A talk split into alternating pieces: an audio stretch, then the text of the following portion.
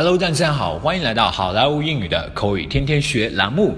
今天是星期六，小编祝大家周末愉快。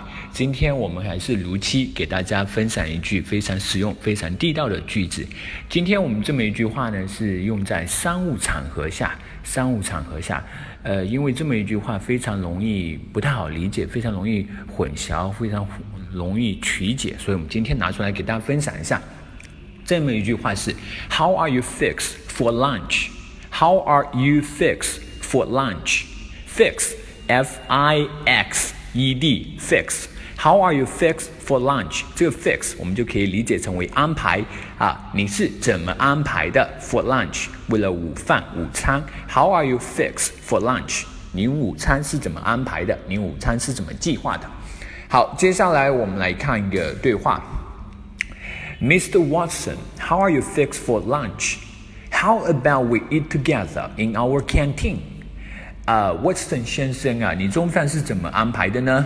要不我们一起在我们餐厅用餐吧？呃，Mr. Green, thank you for your hospitality, but I have another engagement. 呃，Green 先生啊，谢谢你的邀请，但是呢，我这边还有其他事儿呢。Okay, I see. Maybe some other time. 好的，我明白了，要不就下次了啊。Yeah, let's take a rain check. 好的，我们改天。Mr. Watson, how are you fixed for lunch? How about we eat together in our canteen? Uh, Mr. Green, thank you for your hospitality, but I have another engagement. Okay, I see. Maybe some other time.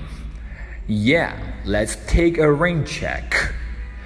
好的，这里的话要跟大家特别讲一个单词，叫做 hospitality。这个词是从那个 hospital 那里呃过来的，然后在后面加了一个那个 i t i hospitality。这个词是什么意思呢？就是热情款待的意思，热情的意思。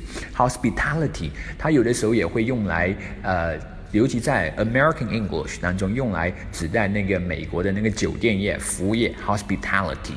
好。That's so much for today。更多地道英语学习资源，欢迎锁定，欢迎关注微信公众号“好莱坞英语”。我们与其他任何呃学习英语的微信公众号最大区别就在于，我们的英语全部都是原汁原味的，非常地道的，绝对不是 Chinglish 的英语。好，今天就到这，我们明天再后天再见，拜拜。